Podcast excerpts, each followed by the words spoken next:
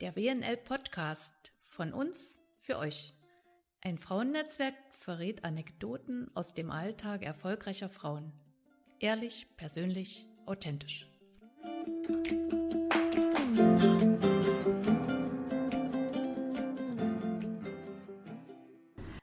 liebe WNLerinnen, wir setzen unsere Podcast-Folge fort. Auch hier ist es so, dass die Dinge sich überschlagen und schnell entwickeln und es jeden Tag spannend ist, was da wieder gerade neu auf uns zukommt. Und deshalb ist es auch so wichtig, an den Aufgaben der, des Tages und der Woche zu bleiben. Deshalb freue ich mich, dass ich heute Frau Anina Sternberg als meine Podcast-Gesprächspartnerin gewinnen konnte. Sie ist Beraterin in einem Steuerbüro in Berlin und tagtäglich mit dem befasst, wo die meisten von uns nur einmal die Woche vielleicht den Kontakt haben. Und deshalb finde ich es ganz spannend, wenn sie uns so ein bisschen was heute aus ihrem Alltag erzählen kann. Erstmal guten Tag, Frau Sternberg. Guten Tag. Dann schön, legen wir auch gleich los. Also ich blicke zurück oder blicke lieber nicht mehr zurück, weil mhm. Ähm, das Thema Kurzarbeitergeld bewegt uns ja jetzt seit Wochen. Wir sind jetzt über einige Hürden hinweg. So keine Formfehler gemacht worden sind, sind die Anzeigen im Wesentlichen Erfolg. Damit waren wir so in den Monaten März und April beschäftigt. Jetzt äh, ist es aber der nächste Schritt nach den Anzeigen sind ja die Anträge und da geht es ja jetzt wirklich um Geld. Und da interessiert mich schon mal, Frau Sternberg, wie geht das jetzt? Wie schnell ist man mit den Entscheidungen und wie, welche Unsicherheiten treten vielleicht auf? Können Sie uns dazu kurz was sagen? Ja, zu Beginn muss ich vielleicht sagen, dass wir aufgrund der guten wirtschaftlichen Entwicklung viele, viele Jahre mit dem Kurzarbeitergeld ja so gar nichts zu tun hatten. Und einige meiner Kollegen das für sie tatsächlich Neuland war und auch unsere Mitarbeiter im Lohnbereich ähm, tatsächlich sich da nochmal sehr intensiv einarbeiten mussten. Also es war eine sehr große Herausforderung, weil eben viele, viele Millionen ja inzwischen Anträge auf Kurzarbeitergeld gestellt haben. Also dahingehend war es nicht nur für das Arbeitsamt schwierig, auch für uns und natürlich auch für die Mandanten, weil es galt mal wieder Formulare auszufüllen. Und wie das so ist mit den Formularen, zum Anfang sind die nicht immer selbsterklärend. Das Wichtigste dabei war natürlich auf jeden Fall, das haben wir unseren Mandanten auch so mitgeteilt, dass eben die Stunden sehr genau und detailliert dokumentiert werden müssen und auch ob Urlaub genommen wird oder ob Krankheit ähm, dann doch aufgetreten ist, weil das ganz wichtig ist tatsächlich für den, ähm, für den Antrag nachher. Und das hat aber größtenteils ganz gut geklappt. Und dann muss man einfach sagen, wenn das Formular im ersten Monat ausgefüllt werden muss, also der Monat ist rum, man muss entsprechend die Anträge stellen, da gab es die eine oder andere Holprigkeit, das ist ganz klar, aber es gab dann eben auch die Unterstützung unserer Mitarbeiter, dass die Anträge so ausgefüllt wurden, dass eben die Bundesagentur für Arbeit auch schnell entscheiden und schnell das Geld auszahlen konnte. Da beim letzten Punkt würde ich gerne noch mal einhaken. Wie schnell kommt denn erfahrungsgemäß das Geld? Haben Sie da schon so einen gewissen Überblick? Weil den Antrag zu stellen ist ja das eine. Im Zweifel kann es ja passieren, dass das Geld auch aus verschiedenen Töpfen kommt. Wie schnell kommt es denn wirklich beim Arbeitgeber an, der ja letzten Endes in Vorleistung geht? Richtig, genau. Also es geht tatsächlich sehr schnell, wenn die Anträge dann entsprechend vollständig äh, ausgefüllt wurden, nachvollziehbar waren, dann kommt das Geld innerhalb von einigen Tagen. Und das ist auch sehr wichtig, weil Sie haben es schon erwähnt, äh, geht der Arbeitgeber ja an Vorleistung. Er zahlt erstmal das Gehalt und dann kommt die etwas komplizierte Verrechnung ähm, sozusagen nach den gemeldeten Stunden. Und dementsprechend ist es auch wichtig, so schnell wie möglich die Stunden zu melden, den Lohn rechnen zu lassen, damit dann auch das Geld schon auf dem Konto ist. Das klappt aber in der Regel bei den meisten Mandanten tatsächlich sehr gut. Okay, Sie haben jetzt mein Stichwort mir fast schon vorweggenommen, das Wort Verrechnung. Also es kursieren ja die dollsten Gerüchte, wie man dieses spektakuläre Netto 60, 67, 80, 87 und auch alles bis 100 äh, berechnet oder sinnvollerweise gestaltet. Frau Sternberg, ich bitte Sie jetzt mal aus dem Nähkästchen zu plaudern oder um ein klein wenig Nachhilfeunterricht an der Stelle. Ja, der Teufel liegt bekanntlich im Detail. Das ist nicht ganz so einfach und äh, es gibt tatsächlich viele Nachfragen auch seitens der Mitarbeiter, die ihren Lohnzettel nicht immer gleich verstehen, nachvollziehbar auch gar nicht verstehen können, muss ich dazu sagen. Ähm, es ist im Endeffekt so, dass für die Berechnung des Kurzarbeitergeldes man erst einen ganz großen Schritt zurückgeht und sich das Bruttogehalt, also das letztmalige Bruttogehalt des Mitarbeiters nimmt ähm, das wird in so eine Range eingepreist bei der Bundesagentur für Arbeit. Da gibt es so Listen ähm, und dann wird in einem ersten Schritt ein, sage ich mal, pauschaliertes äh, Nettoentgelt berechnet. Also es geht gar nicht darum, das tatsächliche Nettoentgelt zugrunde zu legen, sondern ähm, bei der Berechnung werden pauschalierte Abgaben angesetzt. Also es fallen bestimmte Freibeträge weg, die Kirchensteuer wird nicht berücksichtigt und die bestimmten Bemessungsgrundlagen werden relativ stark vereinheitlicht, sodass bei der ersten Berechnung schon mal ein ganz anderes theoretisches Nettoentgelt herauskommt, als der Mitarbeiter das in den letzten Monaten hatte. Und in dem nächsten Schritt wird dann eben gesehen, wie viele Stunden geleistet wurden im vorherigen Monat. Dann gibt es wieder ein pauschales Bruttoentgelt und auch hier werden wieder pauschale Abgaben angesetzt, also nicht die tatsächlichen, die der Mitarbeiter hat. Und dann ergibt sich dort auch ein theoretisches Nettoentgelt, was auch nochmal zu einer Abweichung führen kann. Und äh, die Differenz zwischen dem vorher berechneten theoretischen Nettoentgelt und dem Nettoentgelt nach Kurzarbeit ist dann die Differenz für die dann die ähm, Kurzarbeitergeldberechnung zugrunde gelegt wird, also die 60 oder eben 67 Prozent, wenn Kinder mit dabei sind. Und das wird dann sozusagen endgültig, äh, was der Mitarbeiter tatsächlich auf dem Konto hat oder auf dem Lohnzettel zu stehen hat, ist eben sein reduziertes Nettoentgelt, pauschaliert berechnet, plus das Kurzarbeitergeld. Und ähm, das ist auf den ersten Blick nicht immer ganz so leicht nachvollziehbar und führt dementsprechend auch zu Rückfragen. Also wenn ich das jetzt halbwegs richtig verstanden habe, kann das durch diese Pauschalisierung, die es ja bei früherem Cook, Sie erwähnten es vorhin schon vor, vor Jahren mal gab, ähm, nicht gegeben hat, ne, kann es durch diese, dieses theoretische Netto durchaus also zu Abweichungen kommen, die zum Schluss dazu führen, dass ein größeres Netto rauskommt als diese kursierenden 67 Prozent, von denen alle so ausgehen. Ich das richtig genau, verstanden? Das ist ganz, genau, das ist ganz unterschiedlich, je nachdem, ähm, wie das, sage ich mal, individuelle Nettoentgelt sich zusammengesetzt hat. Es werden eben keine Freibeträge mehr berücksichtigt, das ist vielleicht dann nachteilig, aber die Kirchensteuer zum Beispiel wird auch nicht angesetzt und äh, die SV-Beiträge nur mit 20 Prozent pauschal, sodass es durchaus sein kann, dass auch das theoretische Nettoentgelt höher ist als das letzte tatsächliche Nettoentgelt. Es kann aber auch sein, dass es niedriger ist. Das ist tatsächlich aufgrund dessen, dass es diesmal Änderungen gab im Kurzarbeitergeld, um hier auch schnellstmöglich eine Vielzahl von Anträgen bearbeiten zu können, dass diese pauschalen ähm, Abgaben einfach angesetzt wurden, weil es leichter ist zu rechnen. Führt aber eben zu einer Abweichung und vielleicht auch gefühlt zu der einen oder anderen Ungerechtigkeit. Danke, Frau Sternberg. Also selbst wenn man es nicht im Detail verstanden hat, kann man, glaube ich, mit auf den Weg nehmen, dass man sich dieses ja, reguläre oder theoretische Netto jetzt durchaus mal anschauen muss, um weitere Entscheidungen zu treffen und nicht so stillschweigend davon ausgehen kann, dass, dass man das auf Anhieb versteht und es ist auch nicht für alle gleich. Das ist schon mal ein wichtiger Hinweis, mit dem man aus diesem Podcast rausgehen kann, glaube ich.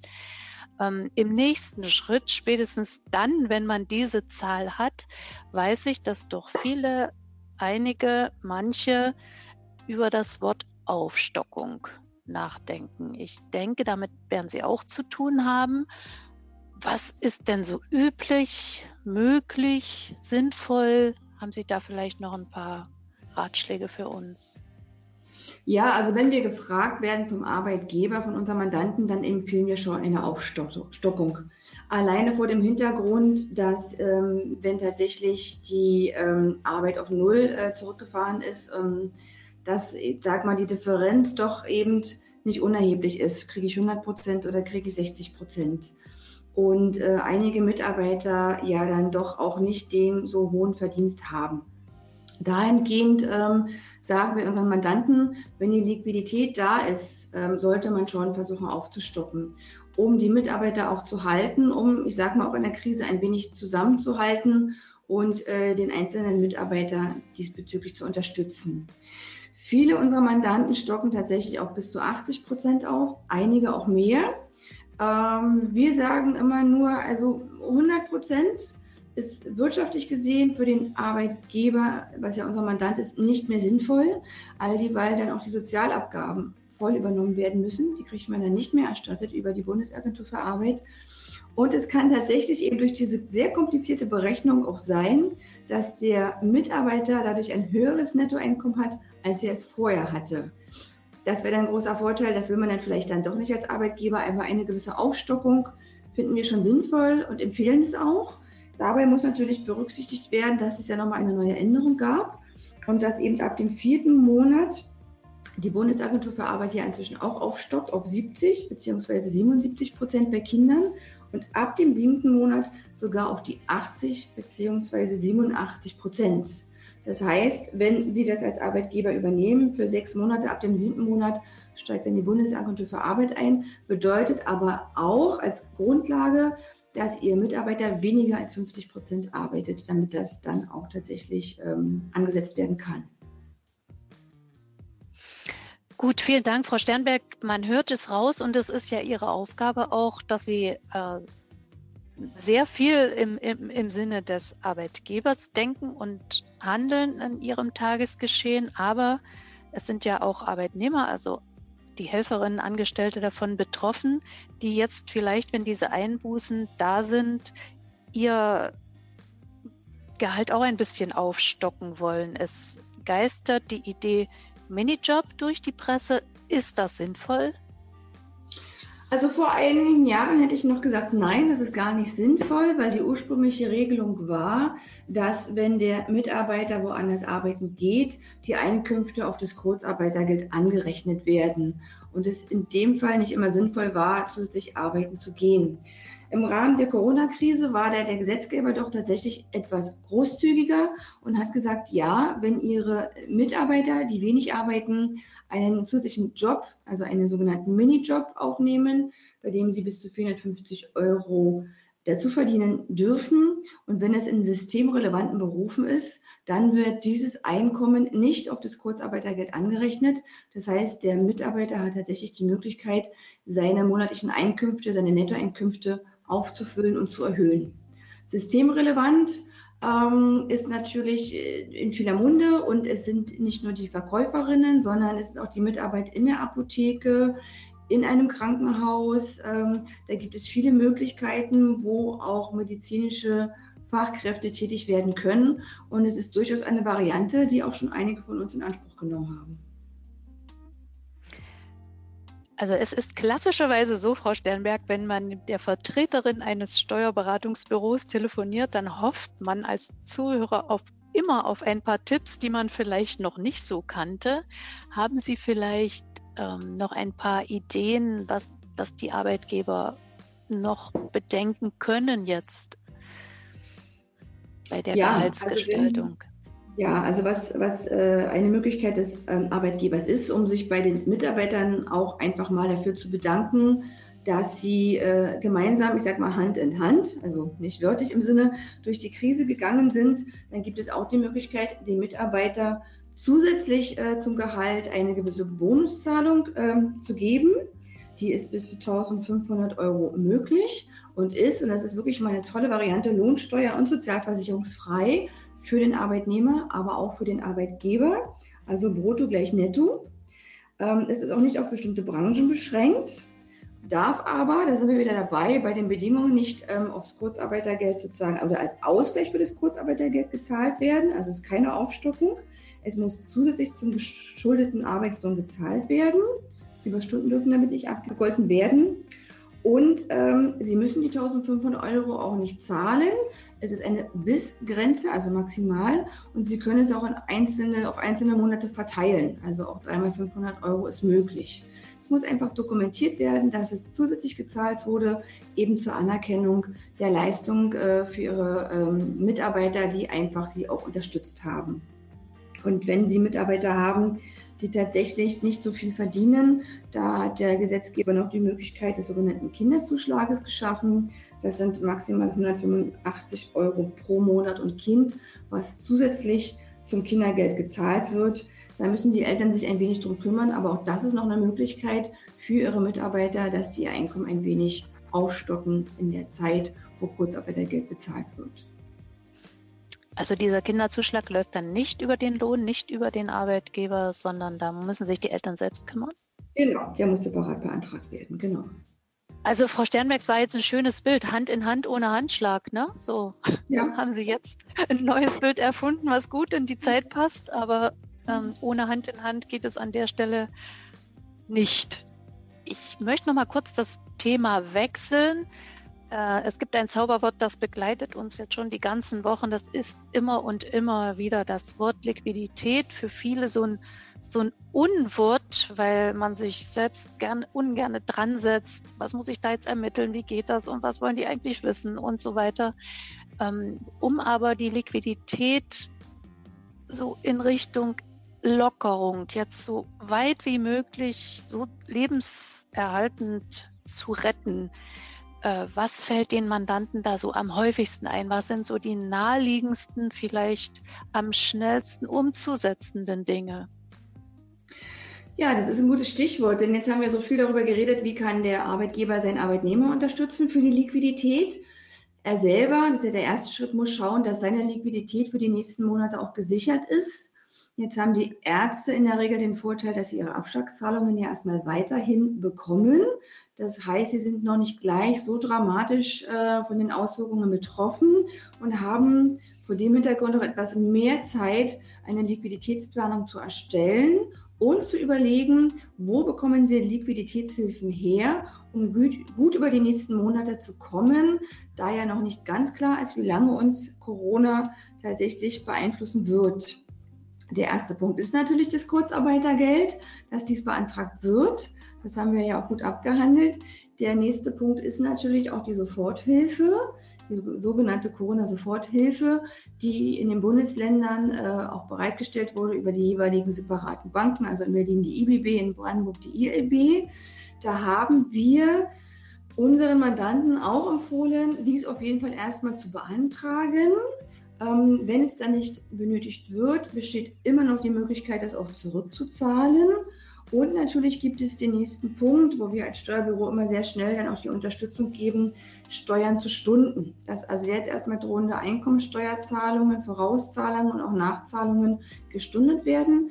Dabei muss man aber immer berücksichtigen, Stundung ist nur ein Betrag, den ich schiebe und da kommt wieder das Stichwort Liquiditätsplanung. Ich muss wissen, in drei, vier, fünf oder sechs Monaten muss ich diesen Betrag bezahlen. Das muss ich dann entsprechend auch berücksichtigen. Und natürlich haben wir auch empfohlen, wenn es gar nicht anders geht, mit der Bank in Gespräche zu gehen, sei es über Kredite, sei es über Tilgungsaussetzungen. Da muss man dann individuell schauen, was tatsächlich für den einzelnen ähm, Mandanten die beste Variante ist. Und dann gibt es natürlich noch den wunderbar ähm, gestrickten Covid-19-Krankenhausentlastungsgesetz Rettungsschirm, ein sehr langes Wort, wie ich finde, wofür die einzelnen Bereiche im Gesundheitswesen auch Gelder zur Verfügung gestellt werden, um eben die Umsatzeinbußen oder höheren Kosten damit auszugleichen. Es gibt also eine Vielzahl an Möglichkeiten tatsächlich, ähm, wo die einzelnen äh, Arbeitgeber schauen können. Und jetzt müsste man im nächsten Schritt einfach gucken, was sind die besten Varianten, äh, was sollte tatsächlich dafür auch genutzt werden. Ich meine, wir wissen es seit dieser Woche definitiv. Zwischendurch gab es so ein bisschen Irritation. Also Rettungsschirm und Kurzarbeitergeld schließen einander doch nicht aus. Zwischendurch mhm. sah das immer mal ein bisschen anders aus. Ich glaube, das können wir jetzt inzwischen definitiv so sagen. Nichtsdestotrotz sage ich zwar immer, Bange machen gilt nicht, aber es gibt natürlich jetzt auch schon wieder die, die dann sagen, Vorsicht, Überkompensation, aufpassen, dokumentieren, kann Subventionsbetrug sein. Wie gehen Sie denn damit um? Ja, also da ändert sich quasi auch täglich etwas von den Bedingungen, weil es ja auch für alle neu ist. Also auch die Investitionsbanken standen vor einer großen Herausforderung Und gefühlt und auch nachvollziehbar wegen der Situation wurden manche Dinge auch mit der heißen Nadel gestrickt. Und jetzt äh, wird in der Praxis festgestellt, dass es ganz so einfach nicht ist. Es gibt viele Unterstützungsmöglichkeiten. Und natürlich empfehlen wir unseren Mandanten immer erstmal die Bereiche zu nehmen, wo es sich um Zuschüsse handelt, also Kurzarbeitergeld, die Soforthilfe und den Rettungsschirm, weil es die besten Varianten sind.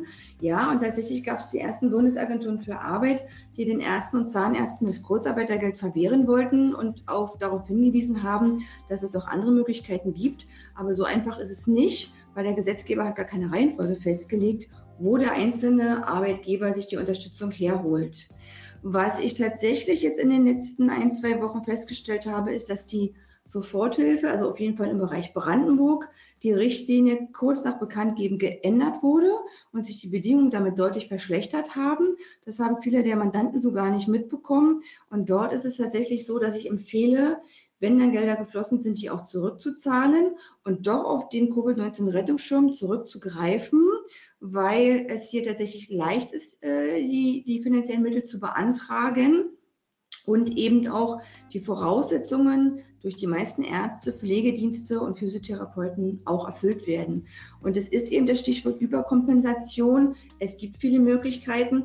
Nachvollziehbar und ganz logisch ist es natürlich, dass ich, wenn ich all diese Mittel in Anspruch nehme, nicht mehr nachher zur Verfügung habe als ohne ähm, diese Mittel. Also ich will ja mich nicht oder die meisten Mandanten wollen sich ja nicht bereichern, sondern sie wollen schauen, dass ihre Liquidität gesichert ist. Das wäre auch am besten durch die Zuschüsse. Und jetzt muss man ganz individuell sehen, was für den einzelnen Mandanten tatsächlich die beste Variante ist um eben nicht, ähm, sage ich mal, in den Bereich der Rückzahlung zu kommen. Wobei man unterscheiden muss, stellen die ersten Mandanten jetzt fest, so schlimm ist es gar nicht, ich brauche bestimmte ähm, Zuschüsse nicht, besteht auch die Möglichkeit, die einfach zurückzuzahlen. Da gibt es dann auch keine Probleme. Ähm, und kommt es später äh, zu, ich sag mal, Prüfungen, muss man einfach auch schauen, ähm, ob es tatsächlich notwendig war oder nicht und muss sie wenn es denn so sein sollte, zu einem späteren Zeitpunkt zurückzahlen. Man muss dabei nur berücksichtigen, dass die Corona-Soforthilfe und auch die ähm, Zuschüsse aus dem Rettungsschirm äh, steuerpflichtige Einnahmen sind, die entsprechend auch versteuert werden müssen, wenn denn am Jahresende Gewinn da ist. Dankeschön. Also so einfach stelle ich mir das mit der Dokumentation auf Dauer, ne? Die Prüfungen kommen ja in drei, vier Jahren und dann muss man diese Unterlagen bereithalten, äh, dann auch nicht vor.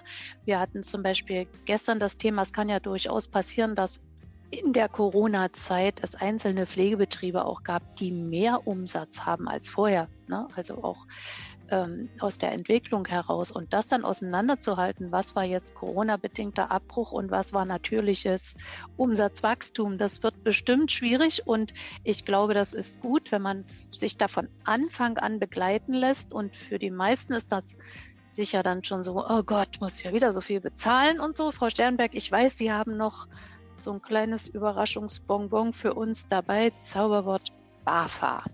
Genau.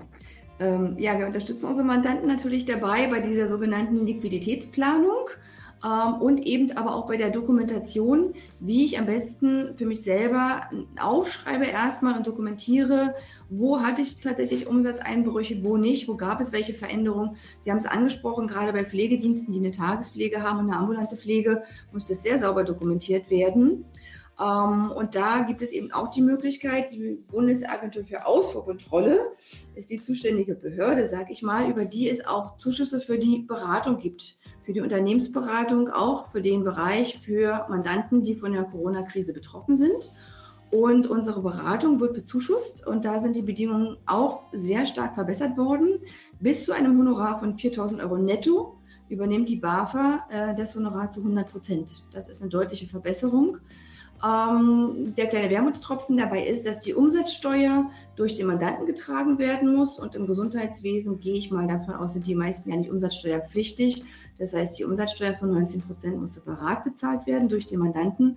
Aber immerhin können unsere Leistungen in Anspruch genommen werden, ohne dass jetzt nochmal zusätzliche Liquidität dahingehend den Geldbeutel belastet. Und wir dann eben gemeinsam uns tatsächlich hinsetzen und sagen können, wo waren welche Umsatzeinbrüche, wo habe ich auch unter Umständen höhere Kosten, ähm, wo habe ich welche Zuschüsse beantragt, um das so zu dokumentieren, dass, wenn denn Prüfungen kommen, ähm, wir dafür gewappnet sind, beziehungsweise dass wir im Vorfeld auch vielleicht schon zu dem Ergebnis kommen, im Laufe des Jahres bestimmte Zuschüsse zurückzuzahlen. Frau Sternberg, vielen lieben Dank für das fast tagesaktuelle Update. Äh, ich gehe ja so gerne mit auch einer positiven Aussicht aus solchen Podcast raus. Haben Sie vielleicht noch einen persönlichen Rat für uns zum Schluss? Ja, ich sage äh, uns jeden Tag wieder, dass wir uns nicht unterkriegen lassen sollten von der Situation, dass wir das Beste daraus machen, natürlich gesund bleiben und uns weiterhin an den schönen Dingen des Lebens erfreuen. Und zu meiner Tochter sage ich, wir machen uns jeden Tag ein kleines Highlight. Was auch immer das ist, man kann sich inzwischen auch an den kleinen Dingen erfreuen. Ja, stimmt. Das haben wir gelernt in der Zeit. Ne? Das stimmt. Ja. Also vielen Dank. Ähm, damit sind wir mit unserem heutigen Podcast am Ende. Es ist wie immer, Fragen können Sie uns gerne stellen. Wir werden diese Serie auch fortsetzen. Ich verabschiede mich von Ihnen, übergebe zum Schluss nochmal das Wort an Frau Sternberg und tschüss. Ja, vielen Dank. Es hat mir sehr viel Spaß gemacht und ähm, bleiben Sie alle schön gesund und wir sehen uns bald alle wieder. Das war's für heute. Ich hoffe, es hat euch gefallen und wenn ihr Lust habt, abonniert gerne meinen Podcast und hinterlasst mir eure Kommentare oder Anregungen. Und wenn ihr irgendwelche Fragen habt, die euch dieser Podcast beantworten kann, schreibt auch diese bitte in die Kommentare. Bis zum nächsten Mal, eure Christine Wernzer.